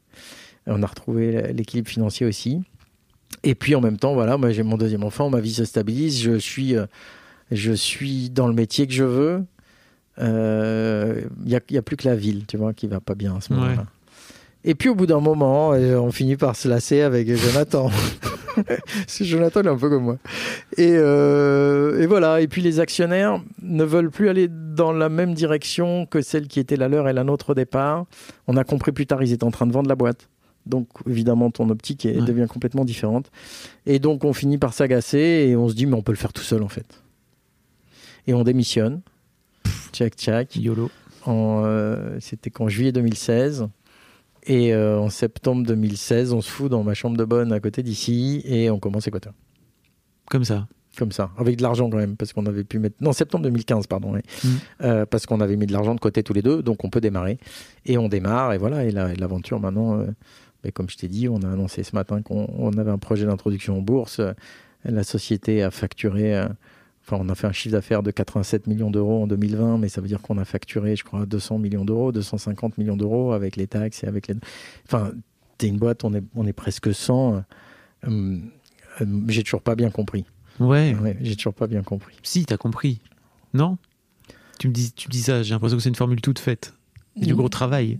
Ah oui, oui, gros travail. oui, ça, oui, oui, c'est vrai. Mais j'ai- arrêté de te parler de gros travail à partir d'Altran, mais je te peux te confirmer Oui. que gros travail. Gros, gros travail, travail. quoi qu'il arrive. Mais gros travail avec plaisir. Gros travail. euh, En fait, c'est je. Ah oui, il y a un truc. Tiens, tu m'y fais penser maintenant. Quand j'ai commencé Équateur, euh, on s'est pas payé pendant deux ans et demi, et on a mis toutes nos économies dedans. Et avant, en particulier du temps de Bruxelles, Rome, Milan, mais même à la fin un peu téléspatieux, même à la fin l'Empiris, il y avait quand même la rat race. Je sais pas si tu connais la rat Oui, race. c'est- tu, tu es dans la roue et tu, tu cours. Ouais, t'es dans le labyrinthe et tu dois chercher le petit morceau de fromage. Et tu dois te battre contre les autres rats. C'est une chanson de Bob Marley. Et euh, Rat Race, Rat Race. Et, euh, et, et en fait, euh, ou bien la nouvelle chanson, là, euh, on en avait assez, on en voulait encore. Et tu te retrouves dans un monde où, quel que soit ton salaire, tu es insatisfait. Ouais. Et c'était ça, hein. j'étais, quel que soit mon salaire, j'étais insatisfait. Et, et chez Équateur, on, on s'est pas payé pendant deux ans et demi et j'en avais rien à faire. Rien, rien, rien, rien à faire. Ce n'était plus un sujet pour moi. Et donc c'est ça que, euh, c'est pour ça que je, je, je, je vais en parler par rapport au travail, c'est-à-dire que je travaillais autant, probablement plus même qu'avant, pour beaucoup, beaucoup moins, Euh, et euh, et avec tellement de plaisir que c'est pas un travail. Enfin, c'est il y a du stress, bien sûr, beaucoup, mais mais mais je referai 20 fois, même si tout s'effondre. Je referai 20 fois. Qu'est-ce qui a changé entre temps Dans moi ou dans le monde? Dans toi En moi, entre-temps, ben non, mais je suis arrivé là où je voulais. J'ai créé ma boîte dans le renouvelable. Et, euh, et donc, tout ce que j'ai en tête, euh, je le mets en œuvre et c'est moi qui en assume les conséquences et c'est à moi de corriger le tir. Et enfin, à Jonathan et à moi, puis maintenant à toute l'équipe, les actionnaires, etc. Mais donc, euh, une idée qui avait germé en 2005, non, oui, c'est ça, Oui, en c'est ça. 2005, et qui et que j'ai gardé 10 ans en moi. Euh, et j'ai enfin réussi. Et euh, il y a un truc que je voulais faire en, en troisième et que j'ai toujours pas fait. J'ai toujours envie de le faire. Tu vois, une maquette énorme de dragon. Je- J'oublie jamais mes envies. Ouais. C'est probablement un problème euh, qui me met beaucoup de stress. Mais euh, et donc je, je- j'oublie et donc je veux toujours les faire. Et je et je et, je- et là je le faisais quoi. Et, et, et c'était top et c'est un plaisir et c'est un plaisir et tu recrutes des gens avec qui tu as envie de bosser et et tu, tu enfin voilà, je, une, une liberté probablement, probablement la liberté, euh, euh, la liberté d'aller là où tu penses ce, qu'est, ce qui est juste. C'est quoi la différence entre bah, reprendre une boîte, enfin une filiale comme, comme tu l'as fait juste avant, et de créer ton propre, ton propre projet? Alors, déjà l'autorité. Je suis pas un grand fan de l'autorité. Euh, quand, tu, quand tu reprends une filiale, tu as, as, une, une zone où c'est ta responsabilité, et puis tu fais du reporting, et puis tu te retrouves des fois avec des remarques en disant mais il faut faire ça, et on te dit non, et tu dis mais je comprends pas, c'est pourtant mieux pour la boîte, et on te répond mais je vais pas te dire oui tout le temps Julien tu, vois, tu te retrouves avec des, arguments euh, parfois politiques internes que tu ne comprends pas et qui te paraissent absurdes. Et pour quelqu'un de cartésien comme moi, c'est difficile à, vivre, à accepter. Euh, et puis, t'as pas. Euh, et donc, quand tu crées le truc, ben, tout ça, tout, tu, n'as plus ce regard-là. Par contre, tu as un regard beaucoup plus aigu, c'est les investisseurs, c'est les actionnaires, c'est les, les, les, clients, mais c'est pas pareil. C'est des gens à qui tu dois quelque chose parce que euh, ils, t'ont fait confiance. Euh, c'est pas comme un salaire.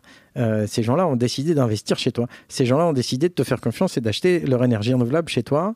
Ces gens-là ont décidé de quitter leur job pour bosser pour toi. Waouh euh, et, donc, tu leur dois un service et tu n'obéis pas à un ordre. Et, et pour moi, psychologiquement, c'est, je pense, beaucoup plus agréable de devoir un service à quelqu'un et de le rendre que de, que de, que de suivre euh, un avis, euh, même si à la fin ce serait le même avis, le même service. Je sais pas, écoute. Est-ce que tu veux qu'on remonte au collège? Est-ce que ça vient de là? Je ne sais pas. je ne sais pas. Si tu veux remonter. Non, non, mais je je sais pas. mais Je, je, c'est une question de personnalité en tout cas. Ouais, euh, comment, comment ça se passe de. Parce que, bon, comme je te disais, j'ai un peu parlé à tes équipes auparavant et j'ai l'impression que vous avez mis en place une culture de boîte comment dire, à la cool. Euh, alors c'est pas, c'est pas, c'est pas euh, humaine, je vais plutôt dire. Alors, ben, je suis ravi qu'il t'ait dit ça. À la cool, je serais surpris qu'il t'ait dit ça. non, en, tout cas, une culture de boîte humaine. ou alors je crois exigeante parce que de toute façon tu n'arrives pas à ces résultats là avec en, si peu de temps mm-hmm mais forcément, il y a un moment donné où j'ai un peu l'impression que vous avez décidé de ne pas sacrifier l'humain au, au, détriment du. En fait, c'est une question de respect des gens. Euh, donc, cool, je pense pas. les gens bossent ici. Et, tout le monde pédale. Tu peux. Tu, tu peux avoir une, une, ambiance cool en, ça. taffant. Et c'est ça qu'il faut comprendre. Mm. Euh, parce que beaucoup de gens confondent cool et, et finalement activité faible. Mm. Et, euh, et si tu es d'accord pour dire cool avec une forte activité, oui. Et les gens qui sont ici et qui s'y trouvent bien sont des gens qui ont plaisir à travailler parce qu'ils font un job qu'ils aiment bien, parce qu'ils aiment bien l'effort de, de, bosser. Et euh, derrière, après, oui, on n'est pas dans une ambiance politique. Il euh, n'y a pas de pot de banane, il n'y a pas de job protection. Et c'est d'autant plus facile, ça, dans une boîte en croissance. Hein quand tu as beaucoup de travail, si quelqu'un d'autre fait le boulot qui t'était euh, dévoué, euh, enfin qui t'était euh, attribué, tu t'en fous en fait, parce que de toute façon, tu as tellement de trucs à faire. Donc ça simplifie beaucoup les relations. et on est très management participatif avec Jonathan, c'est-à-dire qu'on laisse les gens décider. Et c'est mieux et moins bien. Hein. C'est-à-dire que, comme on explique en entretien, si tu viens me voir pour dire qu'il n'y a pas d'eau chaude, en fait, tu m'intéresses pas et tu peux partir. Euh, ce qu'il faut, c'est que tu viennes voir en me disant il n'y a pas d'eau chaude et voilà ce qu'il faudrait faire pour qu'on ait de l'eau chaude. Et par contre, là, on va te laisser faire. Si c'est intelligent, on va te laisser faire. Et tous les. Euh, euh, et alors, comme on est une société engagée, on attire des profils engagés qui nous obligent à leur tour et donc ça crée un cercle vertueux. Et tu vois, on nous dit bah, il faudrait recycler le mar de café. ok, ça m'intéresse pas. Non, on me dit tiens euh, j'ai trouvé une super boîte qui recycle la marre de café. En échange, on aura des champignons. Ça coûte tant par mois. Est-ce que vous êtes d'accord? Et puis avec Jonathan, on signe quand c'est bien fait. tu vois. Et ça crée toute une ambiance positive euh, qui nous fait. Tu, tu, peux pas tout décider, tu peux pas tout savoir. Euh, tu vois, moi je fais pas de vélo parce que j'habite à 100 mètres d'ici. c'est pas un hasard non plus, mais bon voilà. donc C'est un, c'est un des, C'est un des avantages. des avantages. Puis en plus, avec deux roues, tu tu, tombes. Tu vois, moi, je suis resté ingénieur pour ça. Deux roues, ça suffit pas, il en faut trois. Et, euh, et donc, euh, euh, bah, ils, ils- ils- ils sont venus me voir en me disant il faut un référent vélo, il faut un truc, etc. etc., etc. Donc, tout ça, c'est euh, c'est c'est l'esprit d'Équateur. Après, on est, il y a un deuxième truc qu'on explique, c'est qu'on est très exigeant, effectivement, et qu'on vise la perfection avec Jonathan. Et la perfection est impossible à obtenir. Et on apprend aux perfectionnistes à chercher toujours la perfection. Il ne faut jamais rater cet objectif, enfin, il ne faut jamais oublier cet objectif. Et, euh, à vivre avec euh, l'imperfection de la, réalisation et qu'il faut continuer à avancer. Et ça, c'est très dur hein, pour tout le monde, même pour moi, euh, de se dire je veux ça, j'en suis là, mais il faut que j'aille chercher la suite parce que tant pis, j'ai pas le temps de finir. Et, et comme on veut des perfectionnistes, que nous on est perfectionnistes et que donc tout ça c'est euh, et après effectivement tu essaies de t'essaies de, de, de, modérer, euh, tu essaies de, repérer. Euh, on n'est pas parfait. hein. Le Covid affecte beaucoup euh, les gens et, crée des sur, sur, sur des mails, tu as des réactions que tu ne comprends pas, que tu n'avais pas anticipées. Il y a des gens qui partent, tu n'avais pas vu du tout qu'ils étaient mal. On est très dans le management de proximité et quand on voit plus les gens, ça marche moins bien. Euh, et donc, euh, oui, c'est. euh, enfin, tant mieux si les équipes trouvent que c'est à la cool. Moi, je trouve que le Covid nous a, nous a, nous a coûté pas mal quand même. Dans quel sens? Enfin, comme plein Bah, les gens se voient plus, Ouais. tu, tu les vois pas. D'abord, on a beaucoup de gens qui sont jeunes. Quand tu vis dans 18 mètres carrés, mais tu deviens fou. Tu as, eu différentes étapes. Les, les premiers confinements, ceux qui devenaient fous, c'était les couples avec des jeunes enfants. Hmm. Ah, les enfants de 3-4 ans, tu les voyais sur les vidéos là. Ils étaient épuisés, ils en pouvaient plus. Ça courait partout. Ils essayaient de s'organiser, c'était impossible. Euh, c'était triste à voir. Nous, nos enfants étaient plus grands déjà, c'était un peu plus simple. Et euh, sauf un entretien que je passe, et puis oh, ma fille qui arrive en pleurant derrière, j'ai excusez-moi, j'ai une urgence. Et euh, elle avait Il faut eu- être souple, hein, toute Ouais, façon. ouais, c'est faut être souple. 2020, 2021. Et maintenant, c'est plus ceux qui vivent, les jeunes couples euh, ou, les, ou les célibataires qui vivent dans des petits appartements parisiens, euh, qui sont des appartements sombres, étriqués. euh, si- S'il y a des auditeurs euh, qui, qui n'ont jamais vécu à Paris, ce que j'imagine, ne venez pas d'abord. Et, et, euh, c'est trop cher.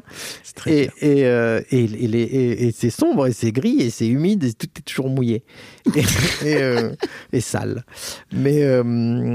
Vous n'avez pas mis en place une politique de télétravail, de dire. euh, Si tu mets, on en fait des trucs, on fait des apéros quiz, on a fait des conférences, on a cherché à trouver des humoristes à qui on pourrait demander de faire une, une blague par jour, par mois, par etc. Des conférences sur comment se sentir bien, le zen. Il y a un truc, euh, ici c'était euh, souvent, euh, les, les gens le soir sont souvent allés boire des bières entre eux Mm. et, et, c- et ça change la vie. Et, et toi, tu y allais de temps en temps, enfin moi ou Jonathan, tu vois, et, et, là aussi tu sens l'humeur. Et donc, tu peux te dire, oh là, il y a quelqu'un qui va pas bien, je vais lui parler avant qu'il soit trop tard. Et tout ça, euh, tout ça, c'est perdu. Et quand la boîte fera 1000 personnes, de toute façon, on l'aura plus, donc il faut qu'on trouve une autre solution. Mais euh, on l'a pas encore trouvé et notre management aujourd'hui euh, montre ses limites dans une situation de pandémie, euh, malheureusement, et je le regrette pour euh, toutes celles et ceux qui, qui en souffrent. Je sais bien qu'on n'est pas les seuls, et c'est particulièrement difficile avec, je trouve, notre population jeune. Le- tu vois, moi, quand je rentre, j'ai mes enfants qui maintenant, donc elles ont 9 et 11 ans, elles vont me parler de leur histoire et je change de monde. Euh, quand euh, euh, ceux qui vivent à deux ou tout seuls ont fini leur journée, ils restent dans le même monde. C'est c'est dur. Hein Ouais, je crois. De toute façon, la- pour moi, la santé mentale, ça va être, ça va être un truc. hein. En sortie de crise, ça va être quelque chose. Quoi. c'est, euh, enfin nous on est dedans et euh, et je sais que de temps en temps ils sont restés boire des bières au bureau. hein. Chut. Voilà. Bah oui, qu'est-ce que tu veux faire C'est la vie, quoi. Mm, mm. Ça commence à devenir long un peu Ouais, là, ouais, ouais, ouais. pour tout le monde. Euh, tu voulais. J'aurais aimé te parler de paternité parce que je, crois que je t'ai entendu à quelques reprises euh, essayer de lancer le sujet et euh, que les journalistes ne rebondissent pas. Et t'es pas, c'est- pas un sujet qui intéresse grand monde les pères. Et moi, tu sais que moi ça m'intéresse grandement. J'aimerais bien savoir un petit peu comment ça se passe toi, ta vie de boss d'une boîte de 100 personnes. Tu me racontais là, hors, euh, micro que tu as, investi euh, dans, ta paternité. Euh, et, justement, de, père qui a envie de, vivre des, moments avec ses enfants. Quoi. Ben oui, un jour j'ai entendu une interview de, où j'ai lu une interview de, de, Xavier Nail qui disait pour créer une boîte, il faut que tu sois prêt à bosser 24 sur 24, à dormir à côté de ton ordinateur. Ben moi non. Donc il y a d'autres solutions. Euh, alors, j'ai pas le même succès que Xavier Neil, et ceci explique peut-être cela, mais en tous les cas, euh, et, j'ai une simplicité qui est que euh, je suis à côté, donc tu as chez moi l'école, ici, 4 minutes, à pied. ma femme a un super job, elle fait une carrière de feu, et donc c'est plutôt à moi de m'en occuper en fait. Et j'ai cette souplesse-là, c'est-à-dire que tu as l'envie, mais j'ai en plus la souplesse. je pense que dans une boîte classique, me voir partir d'une réunion en disant désolé, là il est 7h30, il y a la nous qui s'en va, euh, j'y vais, et de dire si vous voulez rebosser avec moi, vous attendez 9h parce que là c'est l'heure du repas, du bain et, de l'histoire, je peux le dire parce que personne ici, euh, je suis cofondateur. Le boss. mais je suis pas du tout sûr que je pourrais le dire de la même manière dans d'autres boîtes. En tous les cas, je le ferai, mais je le cacherai. Ok. Euh, et c'est ça qui me surprend. Et je pense qu'il y a un sujet, c'est-à-dire est-ce que je L'exemple que je te donnais tout à l'heure, j'ai remarqué, c'était que pendant la Coupe du Monde, si je faisais la fête parce que la France avait joué la veille et que le lendemain je disais à la réunion excusez-moi je suis pas très vif euh, avec des fournisseurs et tout parce qu'il y avait match de foot hier. Ah vraiment le mec il est cool quel start-upper moderne et tout euh, et je pouvais pas dire ça en me disant excusez-moi hier j'ai ma fille qui a pleuré toute la nuit parce qu'elle avait euh, une otite et, et, donc je suis fatigué et ça il, peut-être pas tous, mais la majorité n'aurait pas compris. En tous les cas, ça aurait pas fait la même blague. Qu'il est cool ce start-upper. Et, et je comprends pas trop pourquoi. Et moi, j'éprouve énormément de plaisir à, passer du temps avec mes enfants, à leur faire faire leurs devoirs. Alors, elles sont encore jeunes, donc elles aiment beaucoup leur papa. Ça finira par passer. Hmm.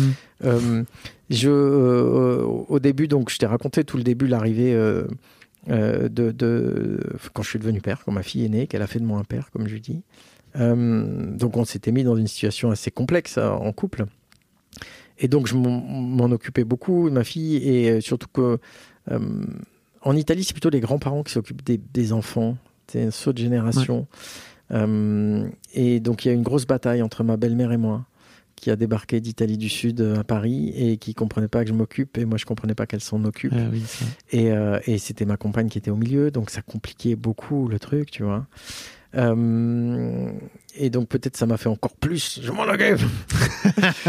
et ce qui fait que ce qui m'a fait plaisir, c'est le résultat, c'est deux ans après à la maternité pour la naissance de la deuxième.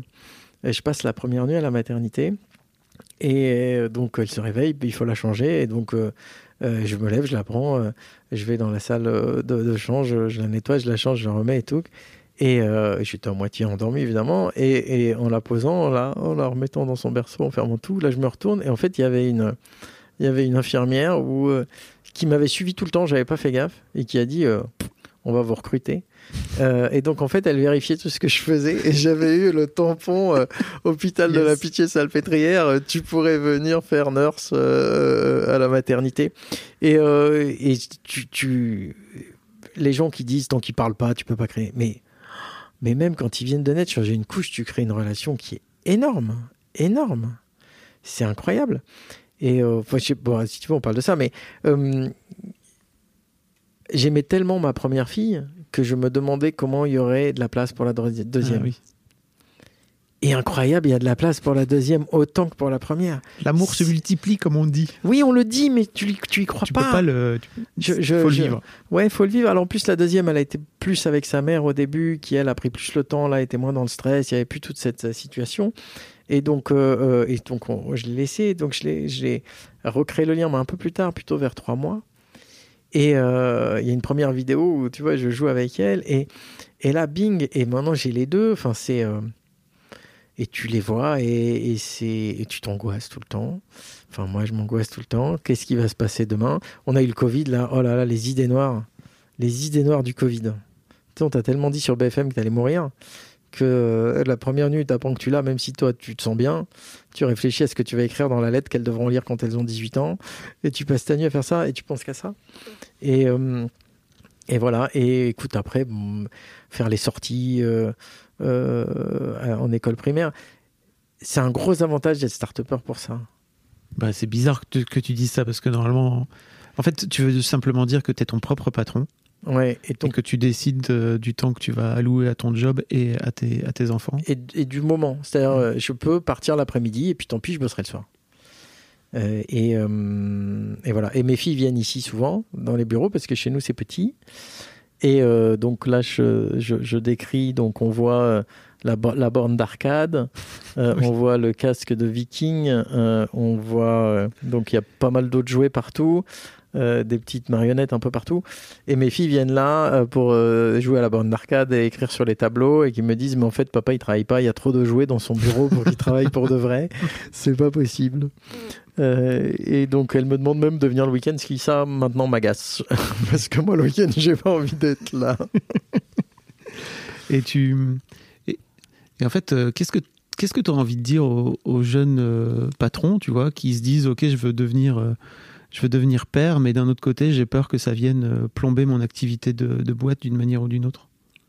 Bah non. N'ayez pas peur. Non, non. Euh, je pense que c'est même beaucoup plus simple euh, si vous avez envie d'être proche de vos enfants et de passer le temps. Enfin, moi, par exemple, c'est moi qui cuisine à la maison aussi.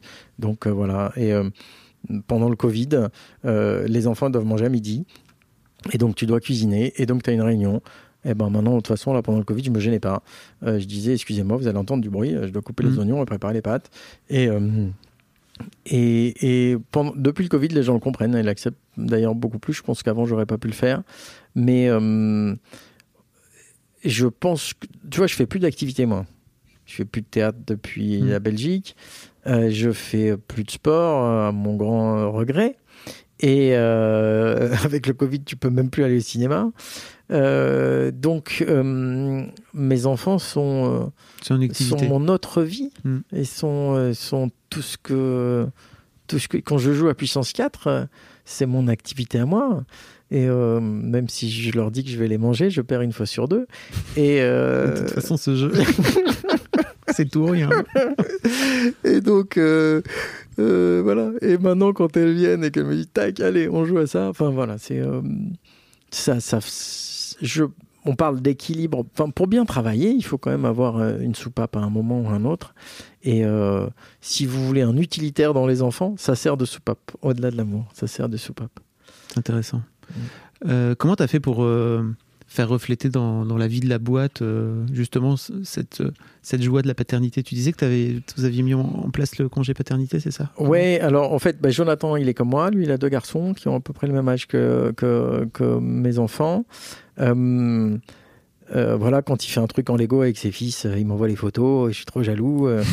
et, tu peux faire des Lego avec tes filles aussi, tu sais. oui, oui, je sais. et d'ailleurs, on a, j'ai eu pour mes 50 ans, la société m'a offert le Faucon Millennium oh. en Lego qu'on a fait ensemble. et, mais il y a moins de place chez moi que chez lui. Et donc, c'est la limite des Lego. Et puis ils sont un peu plus Playmobil, mais bon. Et, et donc rien. Et je on n'a pas cherché, tu vois. Le congé paternité, c'est venu de l'intérieur. C'est euh, des employés qui ont dit il faudrait. Et, je pense simplement qu'ils n'ont eu aucun scrupule à le faire parce qu'ils savent qu'on est très attaché à nos enfants. Euh, euh, et, voilà. Et, donc, alors tu as en plus le gros avantage de patron, c'est que les enfants viennent au bureau.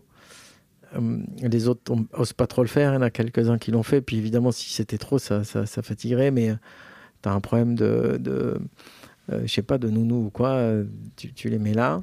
Euh, et donc, ils nous ont vus avec nos enfants. Ils nous ont vus avec nos enfants. Et, donc, tout ça, je pense, fait que. Ben voilà, on a un bébé qui est arrivé il y a le 10 février. Ava, bienvenue Ava.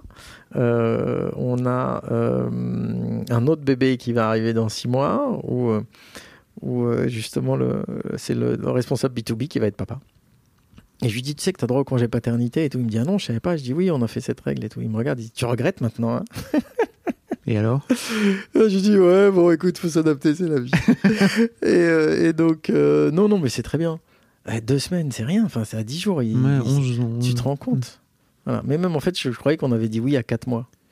Et, euh, 4 semaines. et en fait, on a dit oui à 4 semaines. Parce que moi, j'ai cru qu'on avait dit oui à 4 mois. Et j'ai dit au responsable B2B, mais t'as droit à 4 mois. Et alors là, ils ont tous dit, ah, mais génial, génial. Et j'ai dit, non, non, ça, en fait, je me suis trompé. On vient de Ah m'expliquer que je me suis trompé.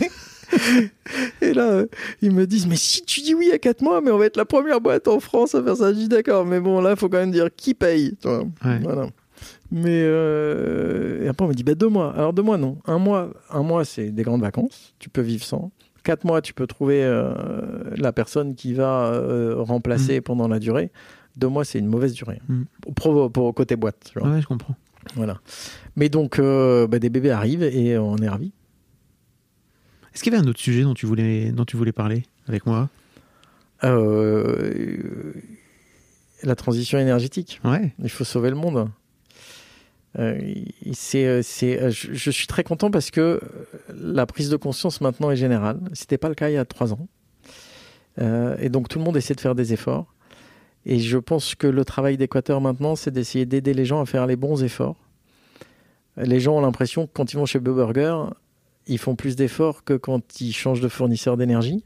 Donc non, commencez par changer de fournisseur d'énergie et c'est même pas un effort. Alors vous pouvez prendre Équateur ou d'autres, on est beaucoup de fournisseurs renouvelables. Euh, Il y, a des- il y a des choses que vous pouvez faire simplement et, qui ont un gros impact. Donc changer l'énergie que vous consommez, c'est quand même euh, l'énergie de la maison, c'est euh, euh, 30, 60, 6 x 5, c'est 20 à 30% de l'énergie que vous consommez dans l'année. Euh, et avoir juste conscience. On n'est pas obligé d'être ayatollah. hein. Chez Équateur, on n'est pas des militants. Moi, j'ai des employés qui ont arrêté de prendre l'avion et qui ne vont plus en vacances qu'à destination de train. Donc là, on est sur un niveau d'engagement élevé. Euh, par contre, euh, ben, en avoir conscience et se dire, bah, tiens, là, euh, oui, je peux quand même prendre le train, c'est mieux que la voiture ou que, l'avion. Je vais peut-être pas partir trois fois de suite aux Maldives cette année. Donc, commencer à se poser ces questions-là. Est-ce que j'ai vraiment besoin d'un 4x4 Euh, et, euh, et, et alors, ça suffira pas.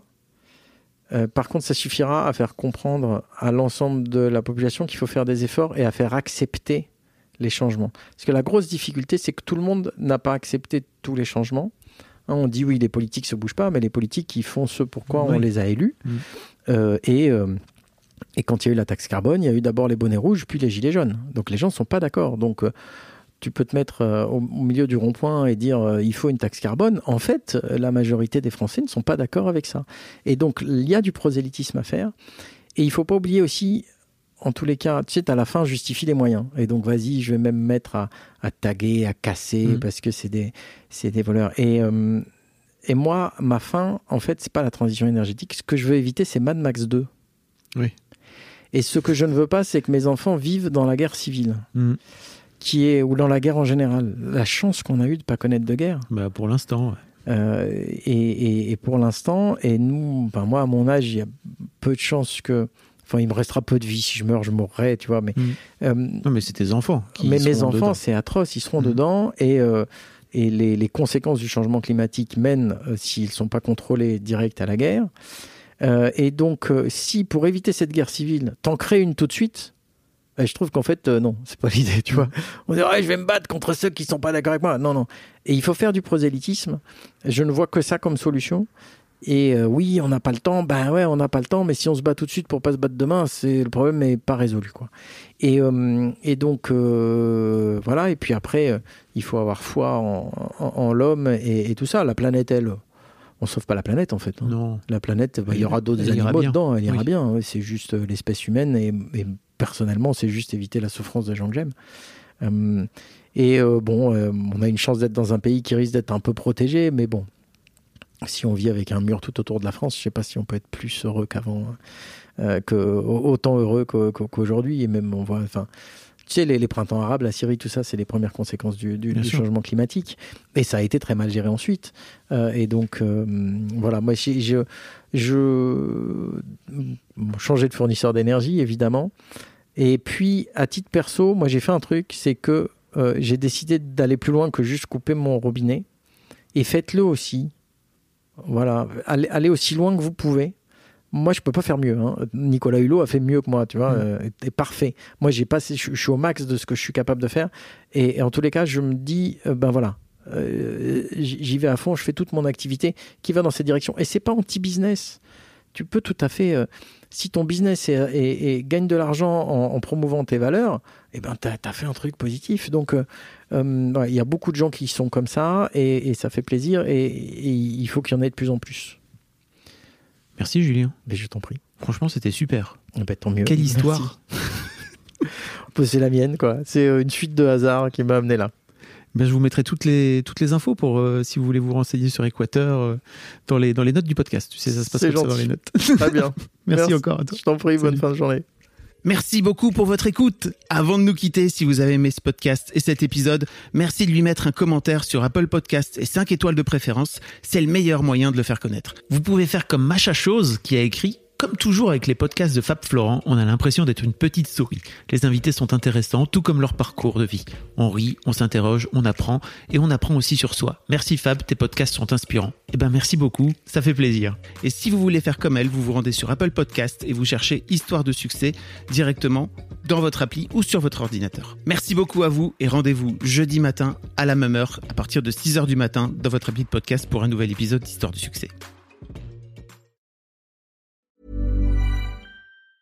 Mom deserves the best, and there's no better place to shop for Mother's Day than Whole Foods Market. They're your destination for unbeatable savings, from premium gifts to show-stopping flowers and irresistible desserts. Start by saving 33% with Prime on all body care and candles. Then get a 15-stem bunch of tulips for just $9.99 each with Prime. Round out Mom's menu with festive rosé, irresistible berry chantilly cake, and more special treats. Come celebrate Mother's Day at Whole Foods Market.